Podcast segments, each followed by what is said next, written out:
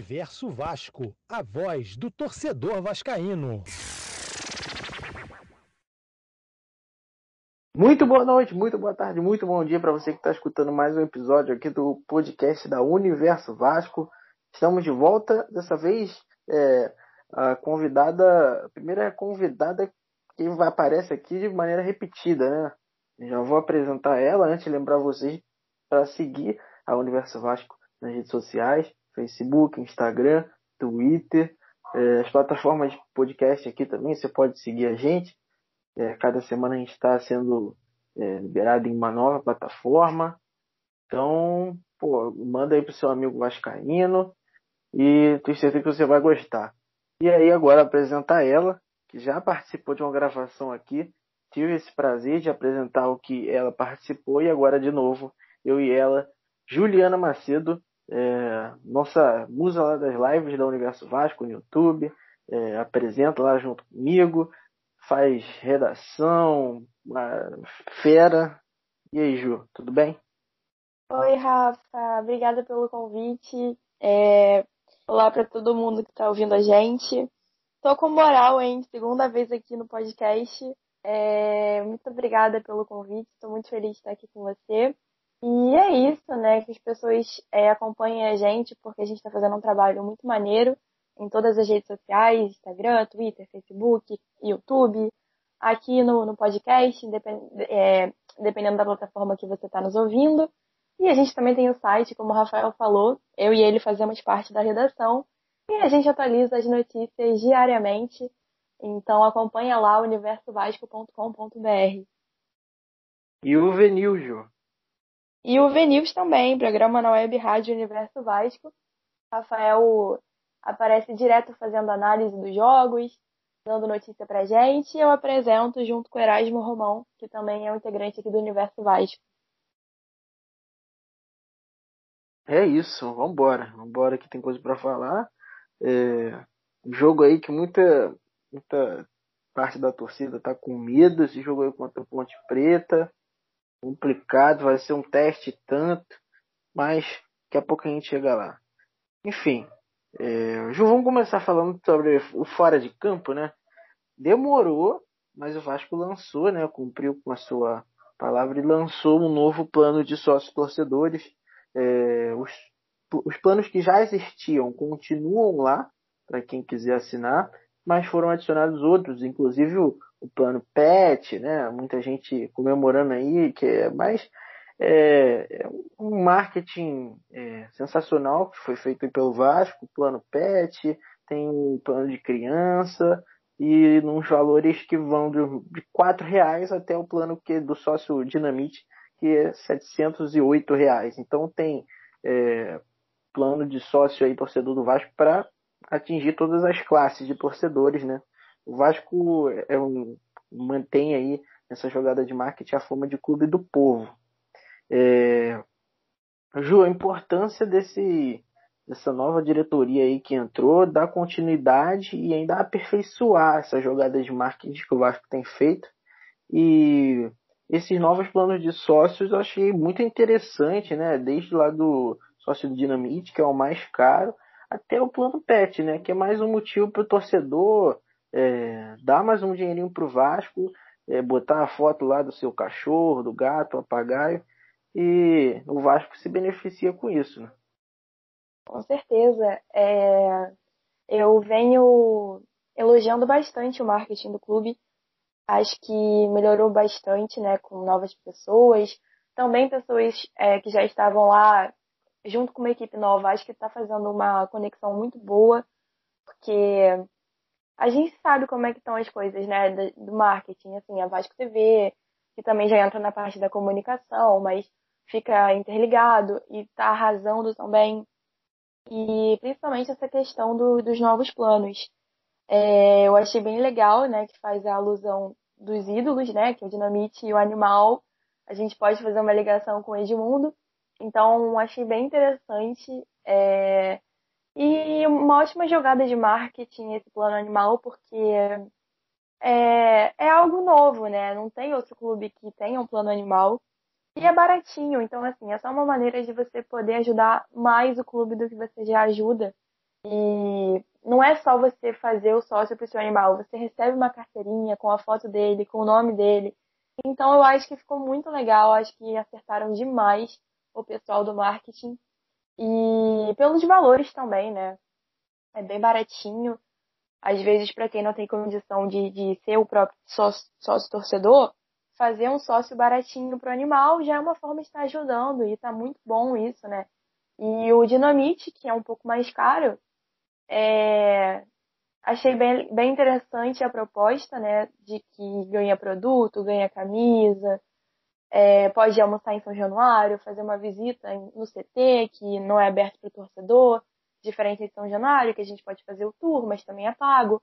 Então, assim, achei bem interessante essas novas propostas de sócio, principalmente porque já tinham deixado os que já existiam, né, não, não tiveram alteração.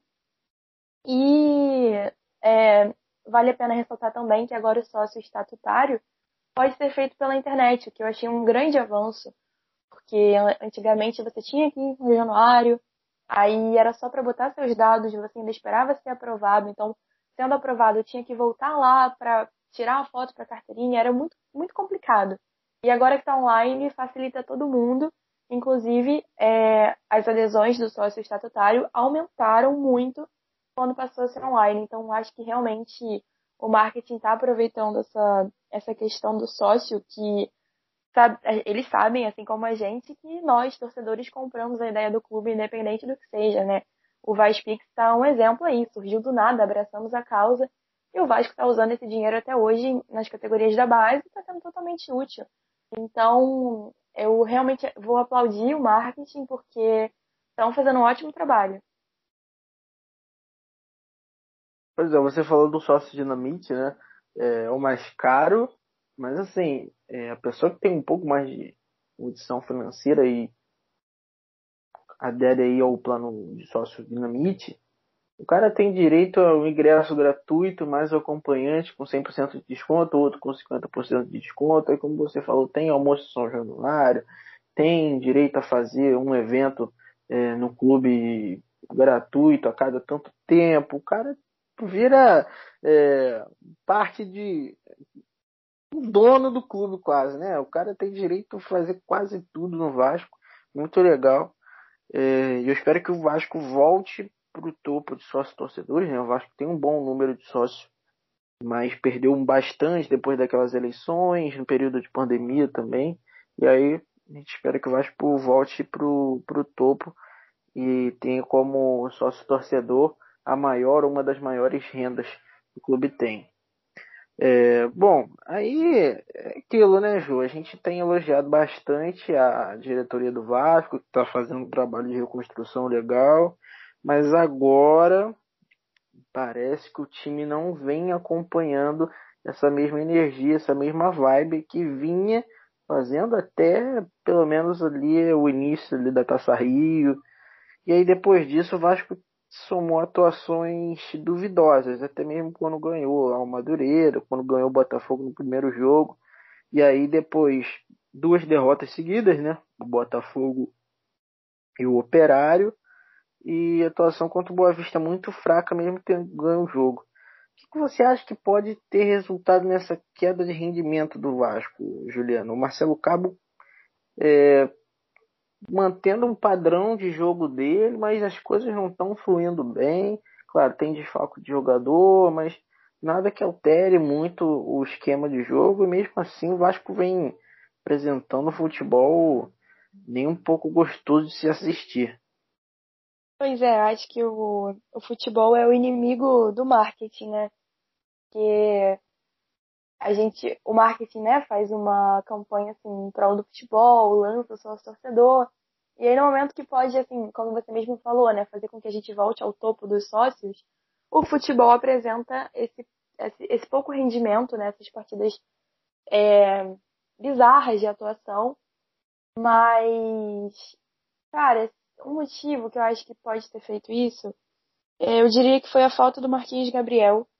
Os nossos melhores jogos esse ano contaram com o Marquinhos ali, né, fazendo a função do camisa 10. E é até engraçado isso, porque foi um cara que quando o Vasco anunciou, muita gente, assim como eu, é, ficou meio é, estranhando, né? Porque já, já sabíamos do retrospecto dele, de não, não fazer boas atuações e, enfim, por que, que o Vasco contratou o Marquinhos Gabriel? O que, que viu nesse jogador? E aí, quando ele entrou em campo, a gente conseguiu entender. É, a gente conseguiu é, ter essa, essa visão né, do, da importância que ele faria ali no meio de campo. Mas ele se machucou, já está fora acho que é quase um mês. E a gente não tinha um substituto à altura do Marquinhos Gabriel. Não é que ele é o melhor jogador, mas estava fazendo uma função é, necessária e à altura. Então, quando ele ficou fora, a gente não, não achou um jogador que tivesse é, disposto a fazer essa mesma função de uma maneira boa. Porque a gente testou o Morato, que não deu certo. O Gabriel Peck centralizado não deu certo. É, e aí, assim, até teve o Carlinhos que substituiu, substituiu ele, acho que foi no primeiro jogo que ele se machucou, muito menos ainda conseguiu fazer uma atuação boa. Então é realmente complicado. Eu acho que o Vasco sentiu muita falta do Marquinhos Gabriel. Só que eu também acho que pode ter sido um pouco de desgaste. É, foi um jogo atrás do outro, né? Algumas semanas a gente tinha um espaço, né? De literalmente uma semana de descanso, jogava só no fim de semana.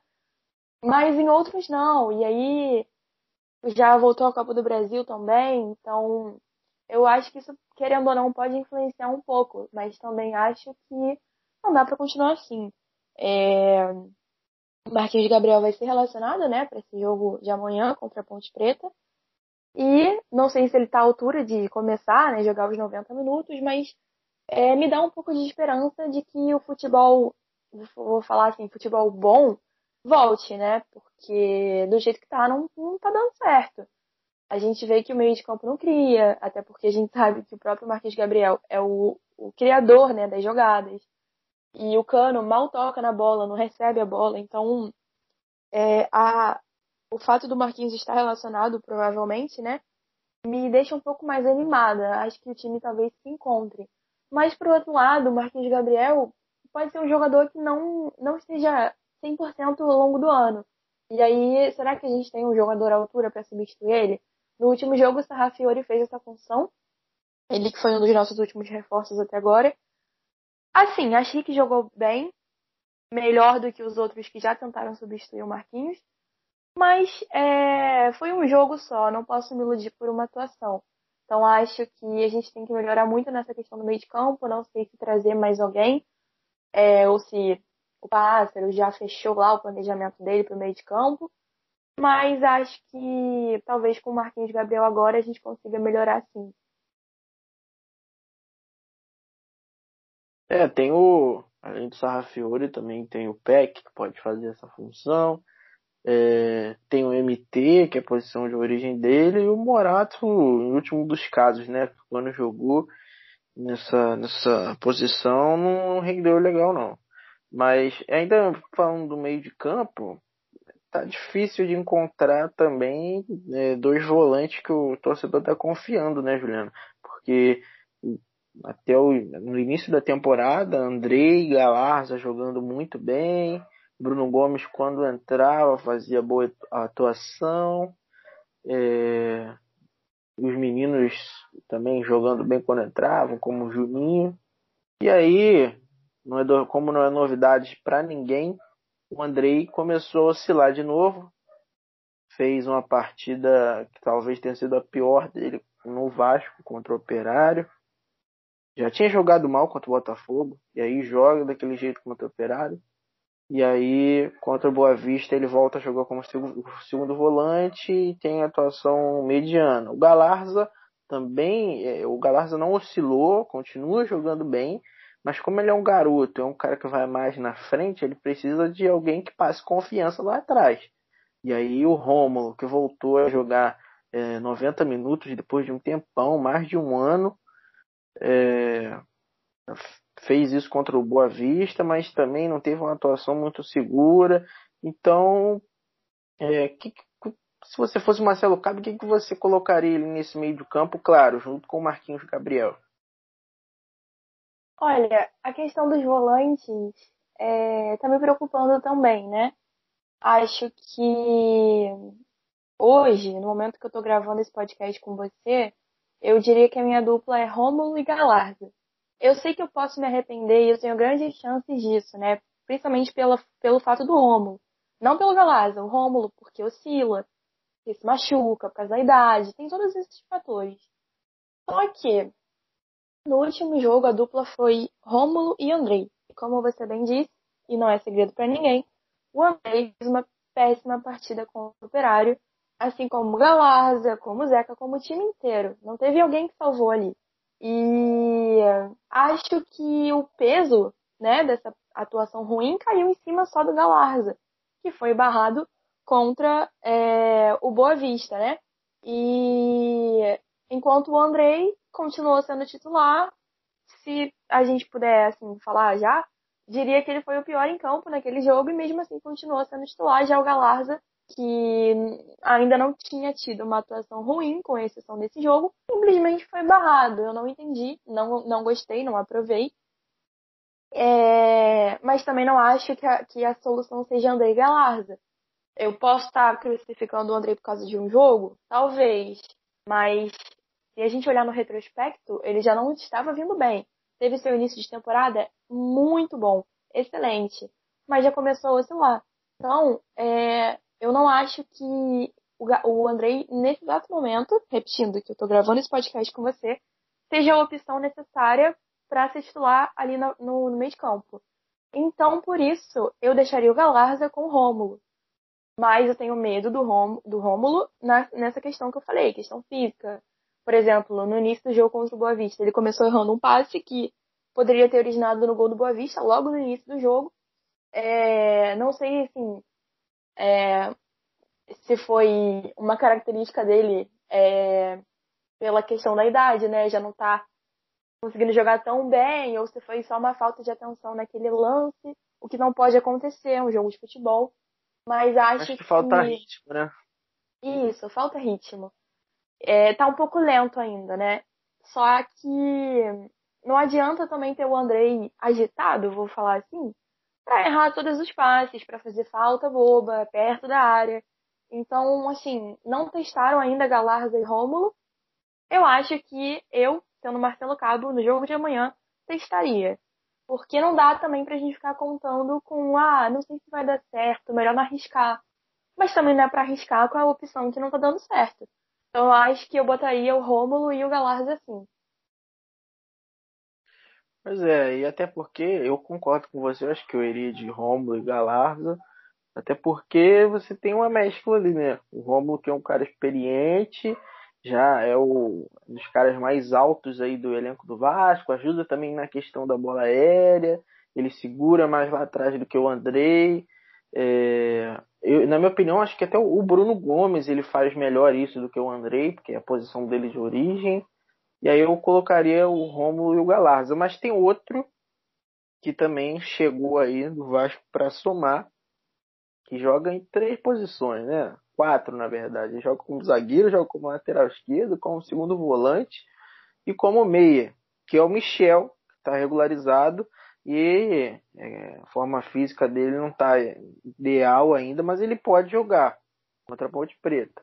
Assim como retornos aí do Castan e do próprio Marquinhos Gabriel, que a gente estava falando aqui. Eu sei o Castan, você que não te agrada muito, mas e sobre o Michel? Você acha que ele pode buscar uma titularidade no Vasco, é, falando ali na situação de volante, ou você acha que ele vai ser só um cara ali para ficar no banco, para compor, para poder tapar buraco? Ou até mesmo ficar como reserva ali do Zeca? É, então, o Michel é um jogador que eu estou criando expectativa porque tenho muitos amigos gremistas, né? E todos me falaram muito bem do Michel. Falaram até que a camisa 10 deveria ser dele, né? A camisa 10 do Vasco. Então, eu tô mais na expectativa de que ele sirva para o meio de campo do que propriamente para a lateral esquerda. É... O Vasco tem um lateral reserva, né? Que é o Riquelme. Temos o MT, querendo ou não, faz essa posição muito bem, nós vimos isso no início do Carioca. Mas eu não sei se o Michel teria a opção, sabe? Meio que assim. Que eu não, não tô achando outra palavra, mas desperdiçar o Michel sendo reserva de lateral. Acho que ele tem futebol para servir ali no meio de campo. Eu não sei se para ser titular, até porque é, não jogou ainda, né? Então não, não tenho como, ver, como saber como vai ser a atuação dele. Torço para que ele jogue amanhã, não titular, até por causa da condição física, né? Do, do ritmo, enfim. Mas ele entrando assim no segundo tempo, acho que dá para ver o que para saber o que esperar do Michel. Tô contando com ele pro meio de sim. Mas é, é claro que acaba mudando um pouco o estilo que o Vasco vai jogar, porque ele é um cara, ele é o único desses meio de campo aí que a gente está falando que é canhoto. Então muda um pouco, né? Querendo ou não, mexe aí no, no estilo de jogo do, do Marcelo Cabo. Mas acho que o Michel pode conquistar. Mas é, é mais uma daquelas contratações, Juliana, que, que o Vasco tem feito que são um risco, né? Eu acho que os maiores exemplos disso são o Michel e o Romulo, que são dois jogadores que têm nome, que foram é, brilhantes ou muito bons em algum momento da carreira, mas maior do, dos empecilhos é lesão, né? Com certeza. É, eu acho que, na verdade, todas as contratações são um risco, né? É claro que a gente pode contratar, deixa eu pensar aqui um nome, o Neymar, que pode ser que ele não dê certo aqui no Vasco. Então, é um risco que a gente corre com todo mundo, sabe? Eu acho que não, não é só, por exemplo, com eles dois, mas existem jogadores que a gente tem um risco a mais. E eu acho que esses dois são um exemplo disso, pela idade, pelo tempo, né, que você falou, já tiveram suas fases excelentes. O Rômulo, quando jogava em 2011 pelo Vasco, foi para a seleção. Então, e aí, futuramente no Brasil, foi jogar no Flamengo, não jogou nada, a torcida do Flamengo não gosta dele. Foi pro Grêmio, não jogou nada, a torcida do Grêmio não gosta dele. E o Pássaro quis apostar, né, a diretoria quis apostar nele. E acho que, assim, no, no atual momento, como a gente estava falando, ele merece ser o titular junto com o Galarza. Então, pode ser que essa aposta esteja começando a dar certo, porque ele também não teve muitas chances ainda, ficou fora machucado. E o Michel, a mesma coisa. Não jogou ainda, né? Mas pode ser que se encaixe perfeitamente com a camisa do Vasco. Acho que um exemplo disso, assim, só puxando um gancho aqui, é o Vanderlei, né? Veio do Grêmio em péssima fase. E até agora teoricamente não comprometeu com o Vasco. Teve aquele gol do Botafogo, muitos falaram que foi falha dele, mas ele meio que se redimiu, meio não, né? Completamente, né? Do, na, nas cobranças de pênalti que não entrou nenhuma do Botafogo. Mas se a gente olhar num, num, num, panorama, o Vanderlei ainda não falhou. Inclusive contra o, o Boa Vista, né? Ele foi o melhor em campo, na minha opinião. Não deixou passar nada, fez 100% das defesas, então acho que, que o Michel pode vir a, a ser isso também, sabe? A gente não tá com expectativa, mas entrou em campo, se encaixar com a camisa do Vasco. Agora, o outro cara que vai voltar é o Castan. E aí eu queria perguntar como é que você acha também que qual é a dupla ideal Porque normalmente o Marcelo Cabo opta por pelo menos um zagueiro experiente e aí o outro ele bota um garoto. É assim quando tem Castan e Ricardo, Castan e Miranda, Hernando e Ricardo, ou Hernando e Miranda. E aí a minoria das vezes tem Ulisses ali também no banco, né? É... E ainda tem o Michel agora que pode fazer essa função. Mas um Castan de volta, que vinha sendo titular, quem você tiraria aí? O Ricardo, o Hernando, os dois e, voltava com a dupla Castan e Miranda. Lembrando que o Castan e o Ricardo são os dois canhotos e o Miranda e o Hernando são dez. Quem você colocaria aí para titular? Eu acho a questão da zaga muito complicada, assim, é justamente por isso. Que o Ricardo e o Castan são é, canhotos, né? E uma reserva, no caso, o, o Ricardo é o reserva do Castan, imediatamente enquanto o Miranda é o reserva do Hernando. Eu sei que ao longo do ano passado, muitas das vezes a gente utilizou Ricardo e Castan como titulares, e eu acho que no atual momento seria minha dupla, mesmo os dois é, tendo, é, sendo canhotos, né? Porque o Hernando achei que fez uma péssima atuação. É, foi contra o Operário, né? Se eu não me engano. E. Isso. Então, e eu não, não gostei do Hernando. Na verdade, eu tô falando isso desde que ele chegou, desde que ele já começou jogando, eu não gostei do, do Hernando. Pode ser que lá na frente me agrade mais, mas por agora não, não tá me agradando. Só que se a gente pensar do reserva dele, é o Miranda. Eu vou te falar que eu prefiro o Miranda do que o Hernando. Mas preferia que fosse o Ricardo, né? Mesmo tendo essa consciência da, da, da posição. E o Castan, você sabe, como você adiantou, eu não sou fã do Castan. Acho que ele já comprometeu muito, inclusive no Campeonato Carioca, entregou várias bolas. Mas é, eu acho que é menos pior ter o Castan com o Ricardo ou Castan com Miranda do que ter Hernando e Ricardo. Ou, por um, uma doideira aí, Hernando e Miranda, sabe?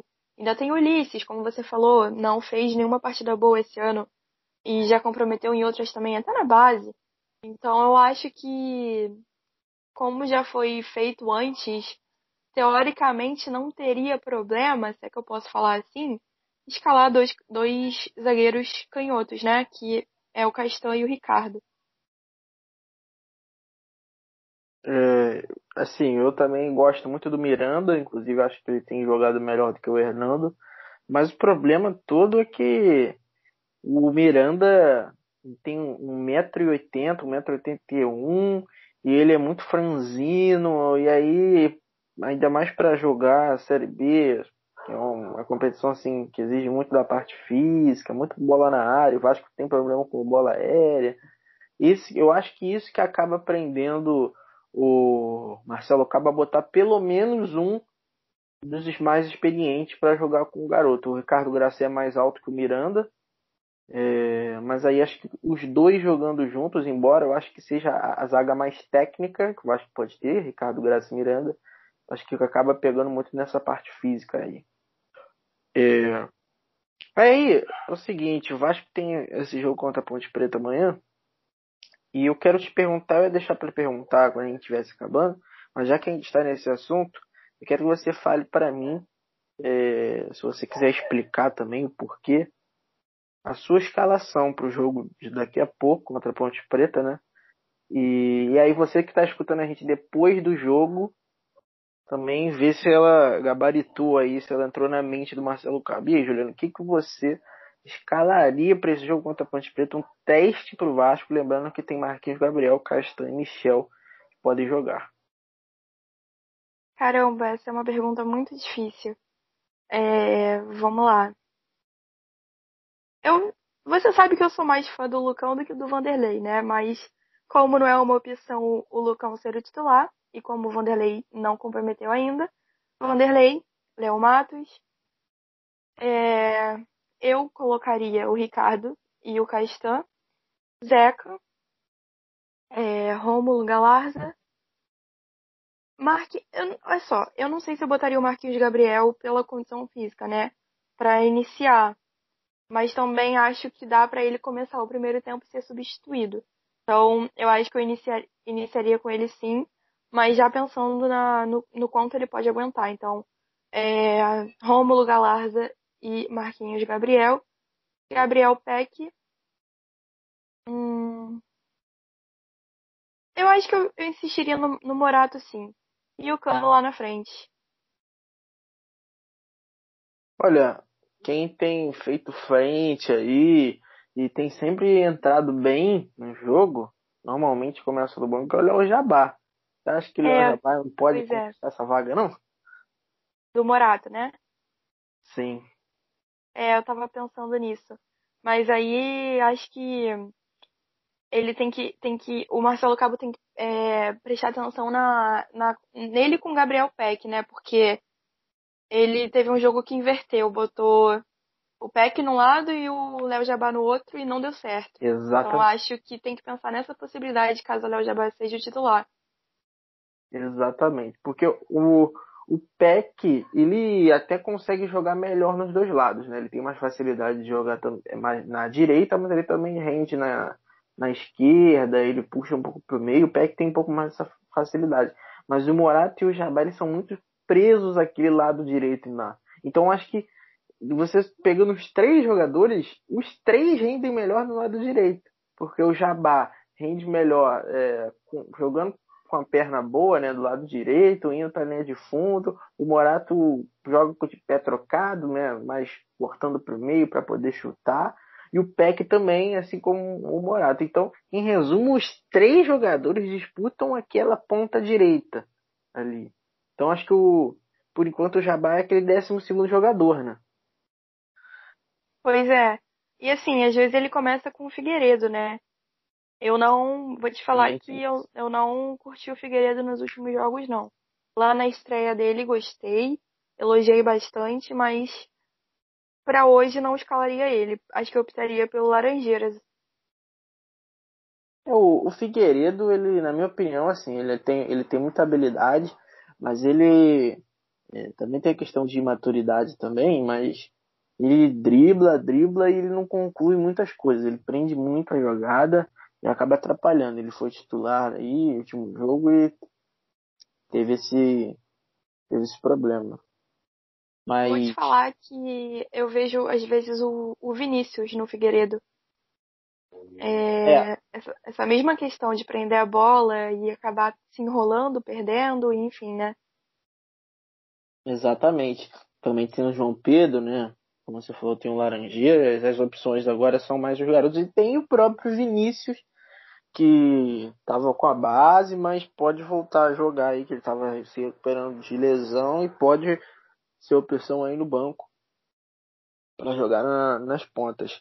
Bom, agora quero falar com você é, sobre essa, esse caminho difícil aí o Vasco tem pela frente. A gente estava falando das opções dos jogadores e quanto mais opção você tiver para uma mesma posição, melhor ainda, porque o Vasco precisa ter jogadores agora, nesse momento, não só para construir o time titular, mas também para compor o elenco, porque o Vasco tem aí pela frente simplesmente uma maratona de oito jogos em 23 dias.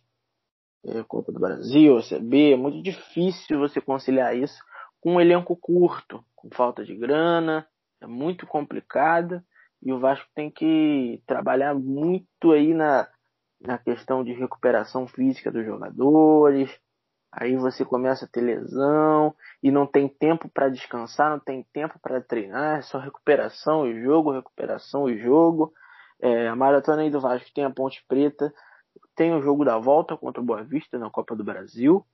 É, Brasil de Pelotas pela Série B, Havaí, CRB, Cruzeiro, Brusque e Goiás. Isso tudo dos dias 6 de junho até o dia 29 de junho. É, você indo aí de, do Rio de Janeiro para Campinas, para o Rio Grande do Sul, para o Maranhão, para Minas Gerais, para Goiás. Então, assim, é, acho que a falta de elenco vai incomodar muito, vai atrapalhar o Vasco nesse início aí de Série B e ainda mais conciliando Copa do Brasil no meio, né, também. Pois é, é, é muito complicado isso. Principalmente pelo desgaste, como você falou, a lesão. E a gente sabe que não dá para contar com o nosso time reserva. A gente viu isso no Carioca. Ah, Carioca não é parâmetro. Tudo bem, concordo.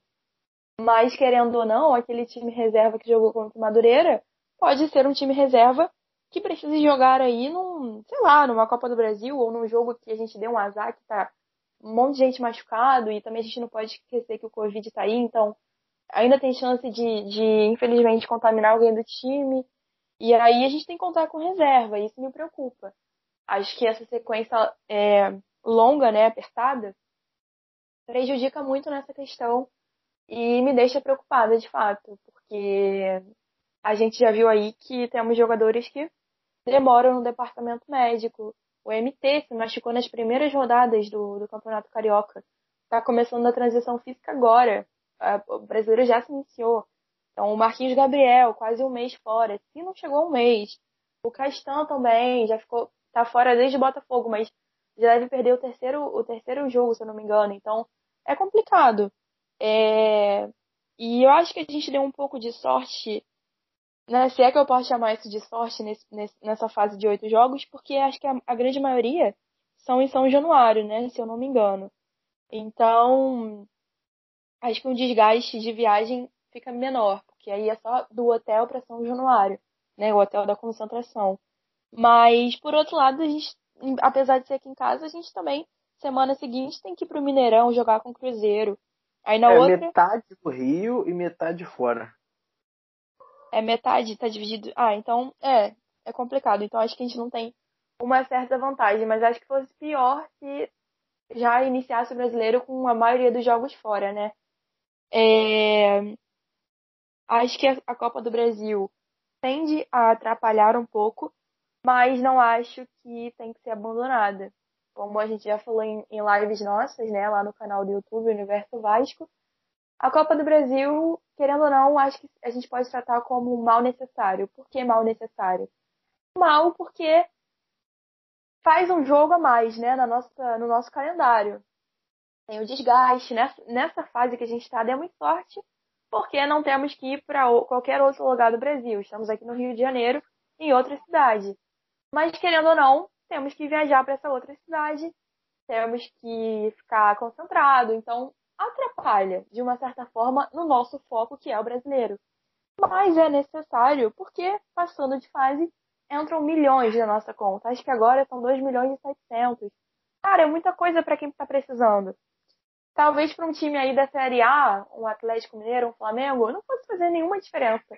Mas pra gente faz. Então, não acho que tem que ser abandonada, né? Porque precisamos desse dinheiro e classificação é boa, né? Independente da competição.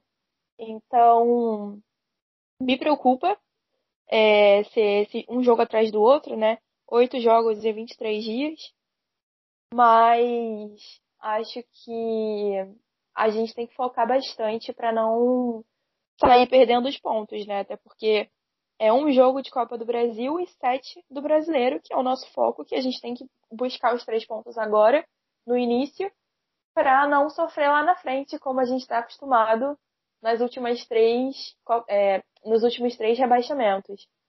Mas acho também que esses jogos em casa são obrigação ganhar, independente se na, no papel o time deles é superior, não importa. Não dá pra gente perder em casa. Principalmente agora nessa briga que é, nesses adversários, posso te falar que no, no mínimo uns quatro são favoritos também em processo. E aí são adversários diretos. Então não dá para ficar perdendo ponto para eles. E é, eu acho os jogos que é uma pedreira logo no começo, né? Pois é. Então, esses jogos fora, a gente sabe que são mais difíceis, são na casa do adversário. Ah, mas sem torcida não faz diferença. Será que não faz? Claro, torcida, pô, a gente fica até falando que ah, a gente não teria caído se tivesse a torcida no passado, a gente não teria sido eliminado pro Botafogo. Tudo bem, concordo, porque nós somos o 12 segundo jogador do Vasco. A gente empurra, a gente canta, a gente tá ali jogando com eles. Só que quando é na casa do adversário, mesmo não estando na torcida, é um campo que a gente não está acostumado, é, um, é uma temperatura que a gente não está acostumada. Então, todos os fatores influenciam. Então, é mais difícil voltar com a vitória, mas segurando o empate, cara, eu não diria que é a melhor solução, porque a gente tem que ter três pontos, mas um empate fora de casa acho que acaba sendo meio que o ideal. Perder é complicado, principalmente nesse início de campeonato. Pois é, o Vasco acabou dando azar nessa tabela aí da Série B, que o Vasco pega, é, como você falou, candidatos ao acesso já no início. E você tem, é claro, é, tem um lado positivo da coisa, né? Você pensa assim, ah, mas depois que passar essa sequência, é, são jogos mais tranquilos. Mas aí também, se você perde esses jogos no início, você chega para os jogos mais fáceis pressionados. Então, assim, é muito difícil a situação. E também tem o, o, fato de que a Série B você precisa ter um início bom, porque depois, se você oscilar, é, você já tem um, aquela gordurinha, né, aquele somatório de pontos que já te deixa lá em cima. Se você começar mal depois para correr atrás, fica muito difícil. É, Sem bom, contar, Rafa, que já vem a pressão toda, né? Exato. Que tá chegando no final, e aí, ah, meu Deus, o Vasco não vai subir. Aí é, a gente sabe como é que a torcida pega no pé, e com razão. Mas atrapalha também o emocional do jogador. Então, a gente sofreu isso na temporada passada, né? adversários é, que a gente perdeu pontos em casa, Curitiba, é, até na casa do Curitiba, assim, ganharam de pênalti, né? Então, fez falta pra gente no, no final do ano e a gente acabou caindo. Não dá pra, pra fazer isso agora. A Série B tá muito difícil, é a mais difícil que já teve na história. São muitos candidatos para quatro vagas. Então, é muita coisa para pouca oportunidade. Então, realmente não dá para ficar oscilando no início do campeonato. Pois é, e aí também tem a questão de lesão, que antes da gente encerrar, eu queria falar de mais um cara que tinha problemas de lesão, né? É, vinha jogando aí mais de 90% dos jogos do Vasco na temporada, mas agora teve um problema. E aí é, você não tem um reserva seguro para ele, né? Que é o Zeca.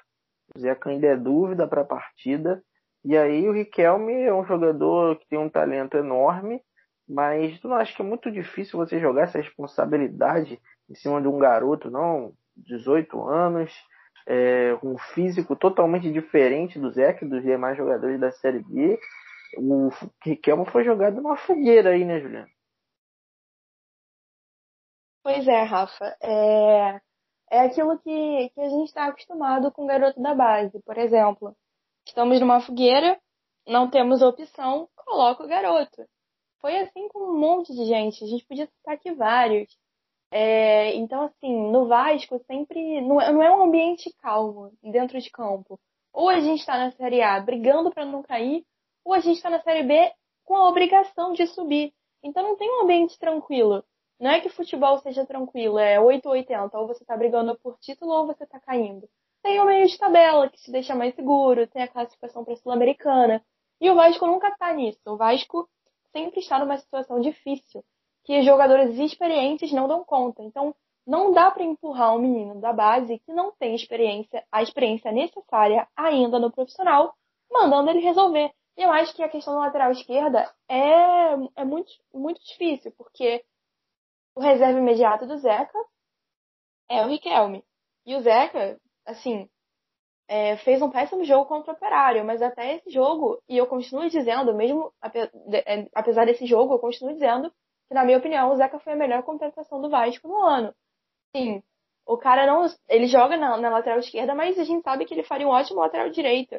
Então, assim, é, acho que foi o maior acerto da, da, gestão na questão dos jogadores.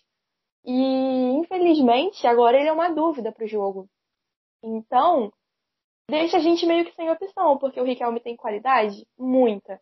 Vai para a seleção de base todo ano, né? Sair, tipo assim, como um dos melhores em campo. Na base é a mesma coisa. Mas é totalmente diferente você jogar uma base e jogar um profissional na Série B. Ele já entrou no Carioca, ele entrou. É, não lembro agora, Rafael, se foi na, no Operário ou na Boa, no Boa Vista, né? No jogo, mas. No ele fez uma. Ele, tá, então. Já é uma pressão diferente também, é uma Copa do Brasil. E agora o garoto provavelmente vai ser o titular no primeiro jogo dele da Série B. Na casa do adversário que a gente tem que ganhar, ainda não somamos ponto. Então, toda uma pressão. E aí começa, por exemplo, ele fazendo uma atuação baixa, né? Uma atuação ruim. Aí já vai começar as pessoas, ah, esse é o promissor Riquelme, esse é o Riquelme. Mas, cara, eu entendo que não dá pra gente ficar assim, passando pano para jogador, que não está fazendo uma atuação boa, principalmente nesse momento que é a briga pelo acesso. Mas também a gente tem que ter noção que o Riquelme é um jogador novo, que não tem a experiência necessária. Então, infelizmente, vai ser normal se ele não fizer uma partida boa. É, essa, esse processo de transição do Vasco tem que melhorar muito da transição da base para o profissional, porque eles sempre sobem com é, uma definição assim, ah, você está subindo para resolver o Vasco, você está subindo para resolver aquela posição carente. Mas não é bem assim. E aí, nesse atual momento, a gente não tem um, lateral esquerdo sem ser o Zeca e o Riquelme. Então, empurra o garoto para ser o titular. A gente teria o MT, como eu falei, né? Fez um ótimo início de campeonato, mas está machucado. E aí, tem o Michel. Beleza, pode fazer a, a função lateral esquerdo, mas ele estava jogando como lateral esquerdo recentemente. Como é que a gente tem a noção que ele vai é, fazer uma atuação melhor que a do Riquelme, que treina exclusivamente para aquela posição. Então fica muito complicado. É, eu já, assim, falei há muito tempo que quando o Zeca se machucasse era um motivo de preocupação, porque não temos um lateral reserva à altura da experiência dele, do próprio futebol, né? Então é, é meio complicado. Eu acho que por essas questões do Michel, teria que ser o Riquelme sim, mas também não queria queimar o garoto. Mas a gente tá num, num beco sem saída, né? Não tem muito o que fazer. Pois é, são as duas opções que tem aí, tirando o Michel, são dois garotos, né? Um risco botar os dois aí. É, um, um mais novo ainda é a parte física que incomoda e o outro que tá voltando de lesão, que é o MD. Então, muito complicado aí a ausência do Zeca. Mas eu espero que a habilidade do Riquelme compense né, essa, essa ausência. É, então, para a gente finalizar aqui, né? Bom, agradecer a nossa é, única convidada aqui do podcast que teve sua presença repetida, que foi a Juliana. Juliana, muito obrigado. Segue a Juliana lá no, no Twitter, Instagram. Ela vai passar aqui, ela vai falar para vocês qual é o arroba. Segue a gente também lá, como eu disse no início do podcast, arroba Universo Vasco.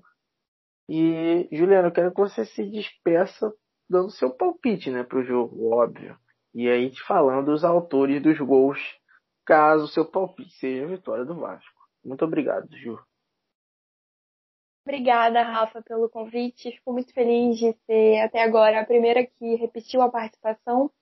Gosto muito de estar aqui no podcast. Escuto todos e todos são excelentes. É... Todos os convidados manjam muito de Vasco, manjam muito de futebol. E principalmente você que está arrasando na apresentação. Então, muito obrigada mesmo pelo convite. Como você falou das minhas redes sociais, é Juliana Macedo 4 no Instagram e Juliana Underline Macedo 4 no Twitter. É, mas segue também o Rafael, que vai falar dele depois, e o Universo Vasco. Todas as redes sociais são chamadas de Universo Vasco, não tem como errar. Temos canal no YouTube, então se inscreve lá que a gente faz lives semanais. Terça-feira tem uma, vai ter eu e o Rafael. Então, se inscreve lá porque a gente comenta sobre o Vasco. Vamos falar do pós-jogo, né? Que o jogo é amanhã, a live é só terça. Então vai ser muito interessante. E também fica ligado na nossa web rádio Universo Vasco, porque tem o VNews, que é um programa semanal de notícias. A gente leva as principais notícias do Vasco para você ficar ligadinho no que está acontecendo. Meu palpite? Olha, acho que eu vou no 2 a 1 2 a 1 Vasco aquele golzinho de lei que a gente sempre toma, infelizmente. Mas os autores do gol, é, dos gols, né? Acho que sim, se o Marquinhos Gabriel jogar, tem chance da bola chegar no cano. Então, o cano guarda o dele, que tá um tempinho aí sem fazer. E o segundo, o Gabriel Peck. A dupla aí de ataque voltando a marcar em todos os jogos. Perfeito, cara. Eu, Pô, eu acho que eu vou no mesmo que você, hein, cara. Eu só não sei. Os autores dos gols eu fico meio na dúvida. Eu acho que eu vou apostar no Cano e no Morato. Morato. Morato que, que já enfrentou a Ponte Preta várias vezes. Enfim, eu acho que eu vou nesse 2 a 1 também que você apostou. Mais uma vez, muito obrigado a você, Ju. Muito obrigado por você também que escutou a gente até aqui até o final. E é como a Juliana deu a brecha, né? É, lá no Twitter, arroba CRVG, underline Rafoso com S, e no Instagram, Rafoso02. É um Instagram do, do apresentador que vos fala, para você poder dar uma olhada lá, que tem os conteúdos também maneiros lá de Vasco, principalmente no Twitter. Então, mais uma vez, muito obrigado. Segue a gente aqui na plataforma que você está escutando, seja qual for. E até semana que vem. Valeu, galera. Até a próxima.